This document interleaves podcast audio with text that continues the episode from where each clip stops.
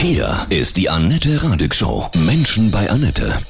Menschen bei Annette, heute bei mir zu Gast Dominik Neisser aus Bassum. Guten Morgen, Dominik. Grüße dich. Guten Morgen, Annette. Bei dir kann man sich Alpakas ausleihen, ja, und dann mit ihnen in der Natur spazieren gehen. Ja. Was sind Alpakas? Kamele, ne? Alpakas gehören zu den Neuweltkameliden. Zwar das Alpaka stammt vom Vicuña ab, also das ist das Tier mit der feinsten Wolle, die man der Welt finden kann. Also, Sind die Alpakas ganz kuschelig? ja, das ist das Besondere, dass sie eben dieses Kuschelige haben und diesen, diesen besonderen Blick, den man auch gerne, man schaut diesen Tieren wahnsinnig gerne in die Augen und mag auch gerne die besonderen Frisuren. Jedes Tier hat seine eigene Frisur.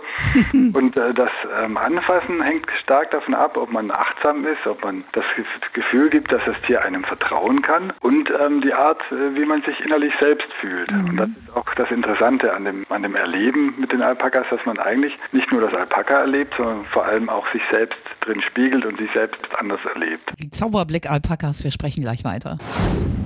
Heute bei mir Dominik Neisser aus Bassum. Du bietest Erlebniszeiten mit Alpakas an. Wie begrüßt man denn einen Alpaka?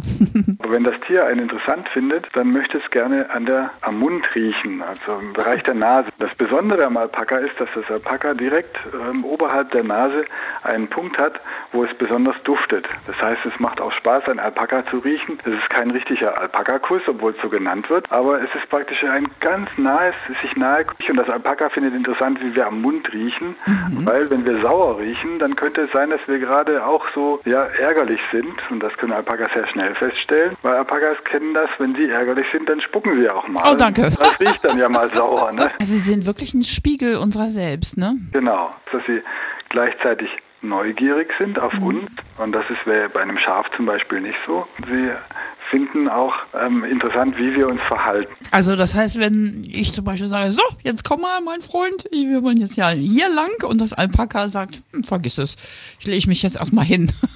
Genau. Dann sagt das was über mich aus? Das Alpaka möchte mit, sich mit jemandem fortbewegen, ähm, dem es vertrauen kann. Und wenn ich jetzt selbst sehr verschüchtert bin und das Gefühl habe, ich weiß gar nicht, was auf mich zukommt und ich weiß gar nicht, äh, ob das Tier mich vielleicht anspucken könnte oder ähnliches und ich ängstlich bin und auch gar nicht die Umwelt um mich herum beachte, das merkt das Alpaka sofort, dann bin ich kein vertrauenswürdiger Partner, um einen Spaziergang zu machen. Und dann versucht er sich anzunähern an andere Alpakas, möchte mit denen lieber laufen. Wenn ich aber merke, dass ich dem Tier ein Vertrauen schenken kann und auch so achtsam bin wie das Tier, die Natur beobachte, alles wahrnehme, das merkt das Tier sofort, ob ich so jemand bin, dann gibt es die Gelegenheit, mit dem, mit dem Tier zusammen eine Begegnung zu haben, die dann in der Art auch isoliert stattfindet. Das heißt, das Tier möchte sich nicht mehr unbedingt nur an die Gruppe halten, sondern geht auch mit einem mal einen extra Weg, geht mal ins Gebüsch, sich schubbern am Gebüsch, das machen die gerne. Oder isst halt das besondere Blättchen am Baum und bleibt dann länger mit einem stehen und lässt sich dann auch anfassen. Und das ist das Besondere, was man als Mensch auch erleben möchte, dass es eine echte Begegnung wird. Da braucht man dann schon so ein paar Stunden, ne? Zwei bis drei. Genau, das Interessante ist, dass manchmal auch sehr viel Zeit äh, sein muss, weil man könnte auch mit einem liegenden Alpaka bestimmt mehrere Stunden irgendwo verbringen. Die, die haben eben vom Gefühl her sowieso ewig Zeit. Alpakas sind auch vielleicht gerade deswegen so interessant, weil sie genau das in sich haben, was wir in unserer Gesellschaft vielleicht auch sehr vermissen. Also das, das Gefühl der Leichtigkeit des Seins, so die Stille und die Ruhe, Leben im Hier und Jetzt, ne? ja, Mhm. genau. Das Nicht lehren sie ein. Ja. Intelligent zu sein, auch nicht manipulierbar zu sein. Und was ich auch so besonders schön finde, sie sind einfach nicht gierig. Also sie sind sehr schnell zufrieden, auch wenn man ihnen was Besonderes gibt, dann ist es für eine Weile interessant, aber dann nach einer Weile ist es dann auch wieder vorbei und ähm, es entsteht kein Giermoment, wie bei einem Hund, dem man immer Leckerlis wirft und er möchte immer noch mehr haben. Das ist beim Alpaka nicht möglich. Man führt sie am Halfter, ja, durch die Wiesen und äh, Feldwege.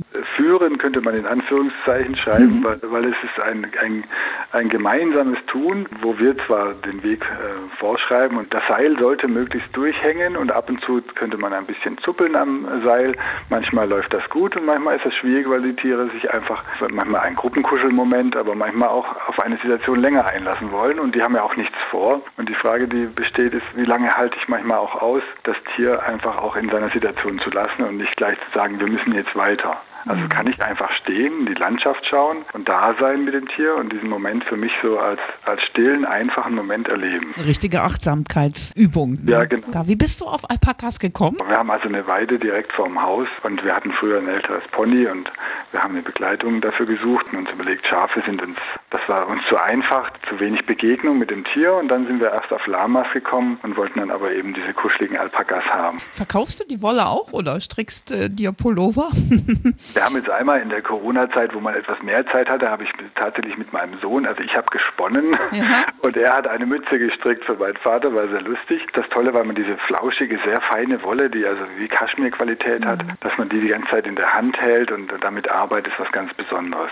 Die Wolle kann man für Bettdecken benutzen, man kann sie zum Filzen benutzen, manche ähm, geben sie auch zum Verarbeiten. Es lohnt sich aber nicht wirklich. Also die mhm. Wolle wäre nicht der Grund, warum wir uns Alpakas neben das Haus äh, haben. Es ist der Zauberblick. Genau, es ja. ist der Zauberblick, der es uns angetan hat. Oftmals ist ja bei uns im Leben so, dass wir uns versuchen, in eine Rolle zu bewegen, die gar nicht zu uns gehört mhm. und uns dann gar nicht gut fühlen. Und das Schöne ist mit Alpakas, diese Beständigkeit im Charakter und in der Rolle, die können wir beobachten und in uns selbst fühlen und einfach unsere eigene Rolle auch annehmen und uns selbst annehmen. Das ist auch ein schönes Gefühl dabei. Dominik, tausend Dank. Grüß deine Zauberblick-Alpakas ganz herzlich. Ja, aber gerne doch. Und ja. äh, alles Gute, liebe Grüße nach Bassum in der Nähe Dankeschön. von Bremen. Ne?